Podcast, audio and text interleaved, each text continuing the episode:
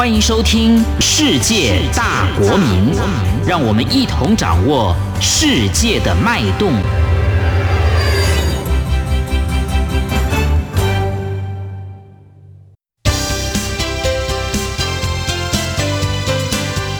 公民新世界。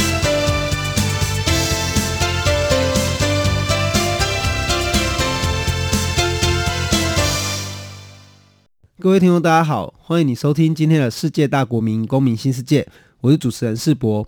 从臣民、国民到公民，公民新世界，希望透过对话讨论，带入新时代与新世界视野。我们今天的节目啊，我们题目是《燃烧的岛屿》，我们谈香港的反送中运动。我们邀请到的是公民阵线的发起人，同时目前也是清华大学研究生的江敏燕。我们请敏燕跟大家打个招呼。世博好，呃，大家好，我是敏燕。米燕哦，那呃，跟大家那个先道歉一下，就那个感冒，所以我今天声音有点沙哑哦。那不过今天的节目其实蛮有意思的，说今天是十月一号哦，它其实也是中华人民共和国的一个国庆日。但是对于中国来说，今年除了中美的贸易冲突以外哦，还有一个很大的影响的事件哦，可以说就是香港因为反送中条例所导致的街头抗争。那从六月开始哦，历经百万人以及两百万人上街头哦，到政府硬闯、恶毒以及暴力清场，那香港目前一步一步形成了一个街头抗争的一个游击战哦。那在这两个月，应该说两三个月以来，我们可以发现说，一方面抗争是持续升级的，但是我们也看到有夹带更多的一个创意哦，包括募资来登报啊、镭射光啊、歌曲啊、遍地开花等等的一个活动哦。看到的是香港社会的一个创意以及社会的能量哦，但另外一方面，其实政府方面除了催泪弹、布袋弹、速龙小组、震爆水车，哦，甚至我们也看到了白衣人跟福建帮等等哦，这种体制内跟体制外的一个暴力哦，最后还是让香港特首林郑月娥不得不宣称要撤回送中条例。但是这个撤回送中条例能不能视为是胜利呢？或者说，我们看到了有上千个人被逮捕，很多市民受伤甚至牺牲。我们可以问的是：反送中运动真的结束了吗？以及这一次的街头运动哦，跟几年前的雨伞运动又有什么差别？好，所以我们今天的节目其实特别邀请敏燕哦，是因为敏燕其实在香港念大学哦，可以说。从雨伞到这一次的反送中，敏燕刚好就跨越了这样的一个阶段，所以我们想先请你来跟我们说明一下，哦，你为什么会在香港念大学，而且你经历了雨伞运动，那以及反送中运动，你又来怎么看这两次街头运动的差别呢？我当时其实跟一般的高中生很像，我觉得香港是一个国际化的都市，然后去那边念大学应该是一个很有趣的选择。可是去到那边之后，才渐渐认识香港社会其实很有趣，而且香港对于民主的追求其实是非常坚韧的，他们就是经过了很多年还是这样努力不懈的。然后为什么会连续爆发雨伞和反送中，在短短五年之内，就这两种大型的占领运动，还有民主运动，我觉得最关键的就是因为一国两制，它没办法完全呈现香港人的意志，一国两制没办法给香港人实现民主的承诺，而且在一国两制之下，中共它会不断的去打压香港的公民社会。这对于香港人已经习惯，或者是他们已经在英国殖民时期不断的争取民主的他们来说，中共的做法其实就是一个倒退的、一个不文明的、一个野蛮的状况。所以，其实。在雨伞的时候，是因为中共丢了一个改革方案，那其实是假改革，所以香港人不买单。那在反送中的时候，是累积了雨伞之后这五年以来，中共的不断想要去追溯、清算这一些当时雨伞站出来的青年政治领袖，还有包括很多泛民主派的政治人物，所以香港人当然更不能忍受。那他们在这短短五年之内就重振旗鼓。然后又走回街头，那刚好在那个送中条例这件事情上面，我觉得中共的做法真的太粗糙，所以呃，从那时候泛民的议会抗争开始，到最后百万人、两百万人上街游行，就完全燃起了香港人的斗志，所以这是非常明显的，对。诶，敏燕，我觉得蛮有趣的，就是说，其实，在台湾的校园哦，就是学生们其实不见得会针对政治讨论有很大的议题。可是我们看到，呃，香港这一次的这个运动，应该说这五年来，其实青年乃至于学生都在运动中扮演很重要的角色。你可以跟我们分享一下，就是说你自己在校园内，在香港校园内或者生活当中，你跟你的同学们，你所看到的，他们是怎么来看政治议题，乃至于说他们怎么来看这个街头抗争这两次的运动呢？可不可以跟我们分享一下？我觉得对于香港的年轻人来说，最直接的感受就是因为一国两制不是他们决定的，当时中英联合声明也不是他们签的，甚至香港人没有在中国和英国这两个帝国之间有任何发言的权利。所以，对于这一代青年人来说，他们会觉得他们要把他们的命运重新掌握回自己的手上。特别是现在，二零一四雨伞，二零一九反送中，他们要去告诉全世界，香港上一辈的长辈，去告诉他们说，我们年轻人其实已经开始渐渐准备好了。然后，他们要在。接下来的前途自觉问题上面，他们要为香港人发声，这是香港年轻人一个很很重要的那个心情。对。那所以你是说，你会看到，就是说，不管在上课、下课或者吃饭，就是说，其实学生们在讨论这个事情是很稀松平常的事情吗？倒也不是这样。其实多数的香港学生，其实跟台湾学生可能也很像，他们可能对政治冷漠。然后大家可能都会去酸说啊、呃，就是你站出来的只有几个学生，他们是被政党操作的啊，或者他们是不是职业学生啊？但是我觉得在香港看到一个比较有趣或者是比较振奋的画面是，那一些站在前面、站在前线，或者是比较愿意和大家分享政治的学生，他其实是有鼓舞，他其实是有带动其他原本对政治冷漠的学生。所以从二零一四年以前，就我们在写刊物的时候，到现在二零一九年，他是一波一波不断感染，然后去带动其他鼓励其他学生的过程。我们下次也再邀请敏燕来跟我们谈一下哦，就是说，因为我其实手上有好几本。香港的青年出的一些刊物哦，包括学院以及香港民族论等等哦。其实我们可以看到，就是说，诶，香港的街头运动跟台湾过去的街头运动有一些些差别，就是它它年龄层其实更低哦。其实比台湾我们当初看到的三一八学运等等的年龄层大概还在小五岁左右，就等于大学跟高中生的一个差别。那这样的一个差别，其实呃，对于我们来说是一个蛮明显而且一个蛮显著的一个差异。那这样的一个不同呢，我们可以看到，经过五年，从雨伞到反送中，那这样的一个长期已经历经四个月左右的一个街头抗争哦，它的时间长度其实已经远远超过我们旁观者的一个预期，而且这抗争其实也一直出现变化。那我之前跟敏燕讨论的时候，其实我听到说，其实你把抗争大概分成四个阶段，好，可不可以跟我们先说明一下，你觉得这一次的反送中为什么存在这样一个四个的阶段性变化呢？我通常会说，第一阶段是制度道路的抗争。对于台湾人最简单的联想，就是当时我们三一八太阳花在反服贸的时候，是因为国民党的政治人物他不遵守程序正义的原则，要半分钟通过那一个条例，所以台湾人才站上街头要阻止这件事情发生。香港也是，当时一百万人上街，其实最主要的诉求是希望政府可以倾听民意。但是政府还是硬要把这个送中条例推上二读，所以后面才激起两百万人的抗争。但是后面政府都不想要回应，所以也代表制度道路的抗争这一条路没办法继续走下去。那我就会称第二阶段叫做一个等待机会时刻、等待抗争信号的阶段。就香港有两件大事在六月底的时候接连发生。第一件事情是 G 团体、G 二十的峰会，所以他们会期待说，在这个美中贸易战的格局下，川普跟习近平在 G 二十的会议上会面的时候，会不会提到香港问题？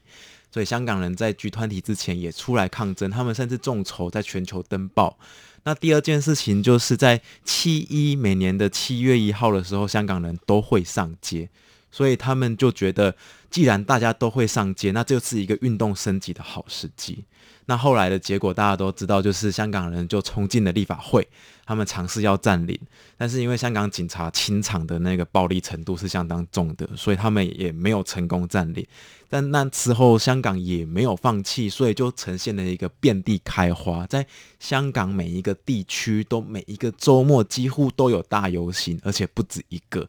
所以这个第三阶段，我觉得它已经升级到某种接近准革命的状态。但是警察也是相当残忍，他就是会去追捕，会去诱捕这些抗争者，所以我们甚至会看到在第三阶段的时候，会有警察就是纵容黑社会冲进地铁站里面打人，而且是打无辜的市民，就像是恐怖袭击一样。那香港人当然觉得这条路很危险，但他们还是会很勇敢的去跟警察抗争。那第四阶段就是在这之外有另外一条国际战线。他们觉得要去配合国际的杠杆，毕竟香港是一个国际金融中心，很多外国的商人必须在香港赚钱，中共也要利用香港去和国际接轨，所以香港人就在这一个层面上面，一方面在国际上面有所筹码，第二方面他们既有这个筹码来做在地的不合作运动，做在地的动员，那。就我们很简单看到，像美国他们要审那个香港人权及民主法案，那香港就会借由这个时机，不断的去做抗争，希望让国际知道香港议题。那我们想问的就是说，当林郑月娥已经宣布这个要撤回反送中条例之后呢，那这样的呃抗争阶段是不是又会到进入下一个不同的阶段，就是甚至我们说第五阶段？你怎么看目前的局势的发展？呃，如果只是单单讲林郑说要动议撤回条例的话，我倒认为影响不大，因为其实从第一阶段跨到第二阶段的时候，香港人的诉求很明显，就是不只要撤回条例了，我们要追究警方暴力，因为警察真的太夸张，他基本上打瞎了这么多人眼睛，然后他纵容了黑社会，他根本没有办法维系整个城市的治安，甚至到刚才我说七一他们占领立法会之后。他们在立法会里面读出了这个抗争者宣言，就正式确立了五大诉求里面最重要的这个民主化的诉求，要有全民普选这个诉求。所以林郑这个撤回动议，其实对于抗争者来说，对于香港市民来说是无关紧要的。但是我们再换另外一个层面来讲，林郑撤回这个动议，可能也是呃中共内部或者说香港政府内部他们自己在呃策划的一个。要摆平整件事情的一个方式，所以这件事情可能对于未来的运动发展会比较棘手。香港市民示威者可能要去设想说，当未来政府继续出招，他们要去分化抗争者的时候，那香港人又有应该要凝聚些什么共识，才可以继续走下去？哦，就是像敏燕刚才提到，就是说，其实不管是在金融上，或者在社会上的一些不合作运动，我们都可以把它解释成是一种干扰啦，或者说是一种，也许是一种另类的游击战。那在讲到这边的时候，我们想要先回头来盘整一下，就是说，那么这五年来，从雨伞运动到反送中运动，我们想问敏燕的，就是说，这样的运动发展过程，可不可以跟我们分析一下，它到底有什么样的差别，或者说你在街头上，或者说在运动上，你觉得它的最大的差异性是什么？嗯，第一件事情是雨伞的时候是香港人第一次吃到催泪弹，所以他们在警方放出催泪弹之后，他们就开启了占领，而且长达七十九天。在反送中的时候，香港人吃到第二次催泪弹，但这一次更严重。单单在六月十二号那一天，第一次的清场，香港警方就发了一百五十颗催泪弹，所以这更加揭露了香港政府其实是一个不听民意的政府。这对于香港大多数人来说，包括许多保守派的市民，他们其实是没办法接受的。再加上后面有很多催泪弹是丢到老人院啊，丢到地铁啊，丢到一些无辜的市民的餐厅、茶餐厅里面，所以香港的其实很多原本很保守的市民看到这个情况，都纷纷的想要站上街上来。这是第一个不同。第二个不同是，其实对于很多保守派甚至商界来说，他们会认为雨伞好像。的诉求是多要了，就是原本好像好好的，为什么还要再多要这么多？但是在反送中这一次，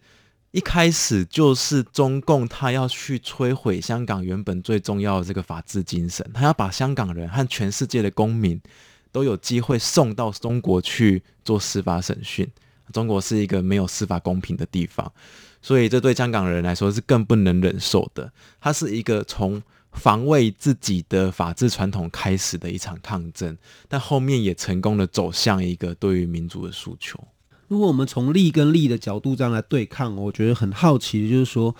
香港社会是怎么维持这么长期而且高强度的一个抗争状态？可不可以跟我们讲一下？就是说，那你所知道的香港街头大概是什么样子？我觉得这也联系到一个跟二零一四年不一样的地方。在二零一九年这一次的反送中，香港的群众们他们没有分裂，而且他们是越来越团结。他们会喊很多口号，是希望大家不要互相指责对方，而是要不断的透过检讨去修正这个运动的方向。所以，如果我们很简单的划分，有比较激进的勇武派，他们在前线跟警察对抗，他们在前线处理这些催催泪弹，甚至挡子弹。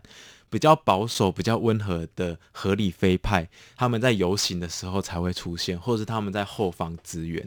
在这一次二零一九年这一次运动当中，看到很多很感动的画面，就是勇武派跟合理非派，他们都找到了自己在运动里面的角色。我举一个最让人感动的例子，就是在有一次他们去占领机场的时候，然后那一次警察就把所有机场对外的交通全部都封断了。示威者回家不能搭地铁，他们不能搭捷运，他们不能搭船，他们甚至不能搭公车，所以就好多的年轻人，他们就穿着黑色衣服，要从高速公路上面徒步走回市区。这个时候就发生了一件事情，就是有许多原本只会参加和平示威的市民，他们就开着自己的私人轿车去机场，要接这些人回家。所以就像他们在描述像那个历史情节一样，就像电影情节一样，叫敦刻尔特大撤退，就是借由民间的力量，然后他们自发的动员，然后要把这些年年轻的示威者安全的接回家。所以在这样子的合作之上，香港的运动才有办法走这么久，到现在应该超过一百多天了。嗯，而且我觉得看这个抗争过程中特别难过的，就是说，其实街头上的无勇派。非常的年轻哦，几乎都小于二十岁左右，而且他们都在第一线，也有上千个人已经被逮捕过了。怎么来看？就是说，九七回归之后才出生哦，却义无反顾的投入街头运动。这个年轻世代的出现，到底反映出香港什么样的一个社会现象？为什么会有这么多年轻人反而在街头成为了抵挡或抵抗这个社会抗争的主力？是什么原因？首先，世博讲的没有错。如果我们从那个民调数据来看的话，大概有一半的抗争者组成都是在二十到二十九岁的这个区间。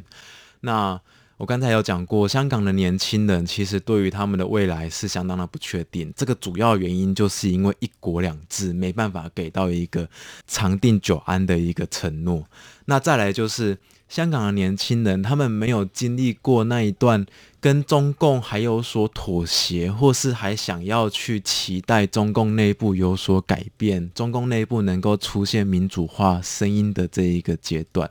在一九八四，当时中国和英国间通一联合声明，甚至到一九九七年的主权移交的时候。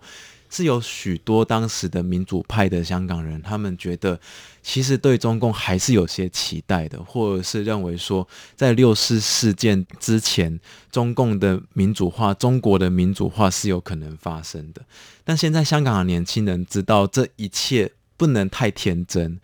反而应该要更积极一点，去向国际社会说。我们应该要借由国际、全世界公民社会的力量来对中国施压，这样才可以借由外部的压力给中共内部产生一点变化。我觉得这也是香港年轻人现在一个非常重要的心理状态。那当然最重要，我觉得最重要的是，因为香港这一代年轻人，他们的共同体意识已经相当成熟了。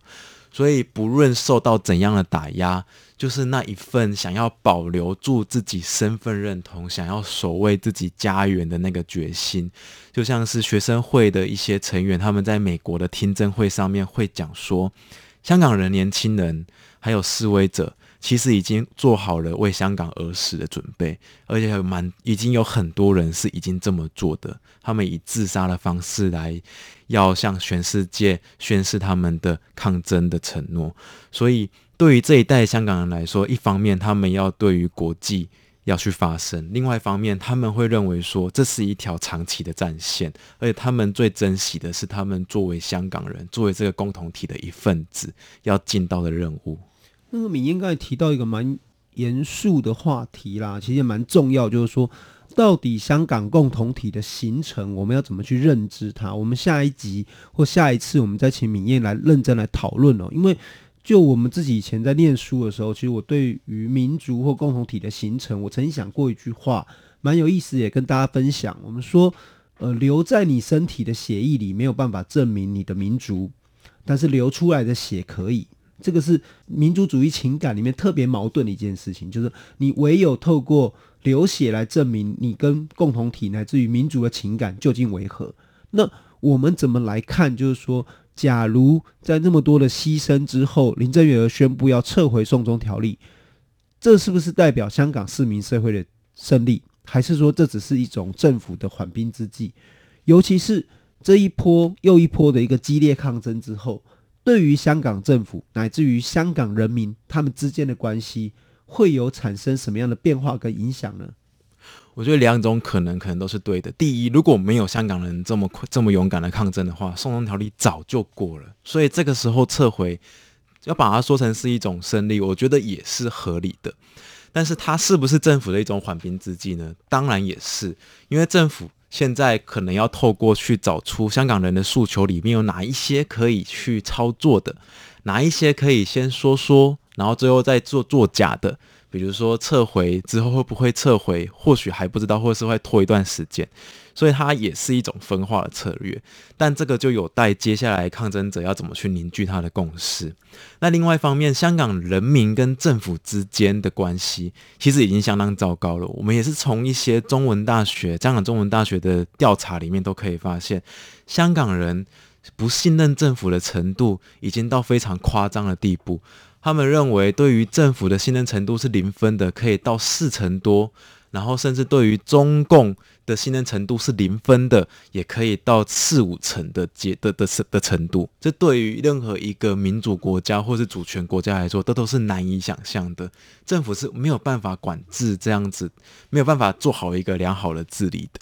那另外一方面，我认为更严重的是，香港警察跟人民之间的信任是完全崩解了。这个在示威的状况之下，警察可能会毫无理由的去追捕、去追打这些示威者。那各位可以想象，未来如果香港发生了类似大型的治安事件，比如说真的有需要警察出面协调的一些一些原本就是会出现在城市里面，在一些一般社会里面的一些纷争。香港市民是不会信任警察的。香港市民现在需要的可能还是香港市民自己组织起来的纪律部队，他们可能还要自己来保护自己。就像是现在很多中学生，他们会在网络上面号召说：“我们一起去上课。”因为他们可能在上课途中就会被打，所以他们会一起揪团，然后一群人去搭地铁，一群人去学校，一群人一起放学。我自己是这样看，就是说香港这一波抗争其实没有赢家啦。哈。我能确定是没有赢家，我也只能确定是应该有输家啦。就是输家就是整个香港政府跟人民社会的关系产生了极大的疏离，这会导致未来香港政府在面对不管是北京的压力，乃至于人民的请求上面，其实都会有点左右之足，然后就是说没有办法找到他的私利点。那回到台湾来说，就是说台湾社会这一次其实对于反送中运动有高度的关注哦，包括台北和桃园和台中等地其实都有连龙墙哦，以及铜锣湾书店的林隆基先生其实也即将在台湾重新开业这样子。那呃，我想请问敏燕，就是说你觉得台湾未来在香港争取争民主或争自由的一个过程中，你觉得台湾还可以扮演什么样的一个积极角色呢？第一就是台湾人已经做过了很多，比如说在呃物资上面的协助啊，或者是说他们希望可以像很多青年旅社他们串联起来，他们想要香港人如果来台湾想要稍作休息的话，有一个地方可以去。那我觉得在声援香港、支持香港，或是站出来撑香港这件事情上面，其实台湾也有很多可以继续发展的空间。最基本的原因就是因为。一国两制这一件事情，在中共的眼中，他其实是希望不止香港、台湾也应该适用的。那习近平他自己也讲得很清楚啦，他在他的习武典里面就是说，他只接受一国两制的台湾方案了，其他什么九二共识啊什么之类，其实都是说说假的，拿来骗台湾人的。当然，一国两制也是拿来骗台湾人的。那在这一个层面之上，台湾人如果更勇敢，或是更积极的站出来抗争，向中共说，台湾人也拒绝中共这样子的渗渗透。拒绝中共这样的并吞，其实相对而言，中共在香港能够操作的空间也会变小，因为当台湾越不稳，在中共的眼中。越不听中共的话，或者是中共这些在台湾的政治代理人啊，这些在地协力者，他越没办法达到他原本统战的目的的时候，其实对于中共这个政权来讲，他在成本考量上的计算来说，他当然也会越担心，那他是不是对于香港不能这么强力的镇压？要不然他香港失去了，台湾也没办法达到他想要并吞的政治目的。所以，其实台湾人只要站出来，越积极的站出来，在这一点上，对于香港就已经是一个很大的帮助，对于中共也会是一个很大的压力。所以，你的意思是说，你觉得台湾跟香港在这一个民主浪潮的过程中，它是互相互相联动的一个关系啊？对，以前我们都会说，哦，香港人二零一二年出来反国民教育。他们二零一四年出来雨伞运动，好像相对于我们在太阳花还是在那个反课纲运动，是一个相互竞争学习的一个过程。但其实更重要，除了这个互相在运动的方式上面学习竞争，最重要的是，当我们面对中共的时候，香港和台湾是有共同的利益基础的，我们是应该要一起有一个。共同协作的一个政治议程去思考，说我们两地如何可以透过互相的资源。香港有很多国际化的筹码，台湾至少我们目前有一个主权国家的体制，可以保全我们这个社会正常的运作。所以，既然我们有主权国家的框架，我们就要让选举不要让这些亲中的政权上台。然后，香港他们有国际化的筹码，他们也很积极的在做了。所以。台湾和香港各自有优势，台湾和香港也各自有各自的困难。但是在面对中共这件事情上面，在抗中、在反集权、在保卫台湾、在保卫香港的这件事情上面，其实两边是应该要一起去思考，要怎么去互相动员，或者是去思考说未来还有什么合作的可能性。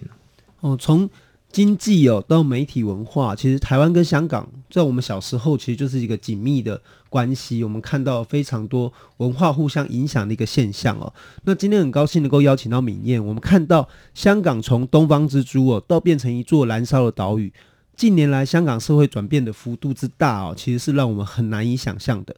从雨伞到反送中，香港的未来会逐渐的平静下来，或者是因此而黯淡无光。我是认为，在台湾的我们哦，需要更多的关注，好，包括我们也看到了最近黄之锋他到了台湾，也到了德国，他试图争取更多国际社会的关注。同样的，我们必须去思考，面对未来的国际局势，台湾跟香港还可以用什么样的方式来一起让自由跟民主可以落实？感谢你收听今天的世界大国民公民新世界，我是主持人世博，我们下周再见。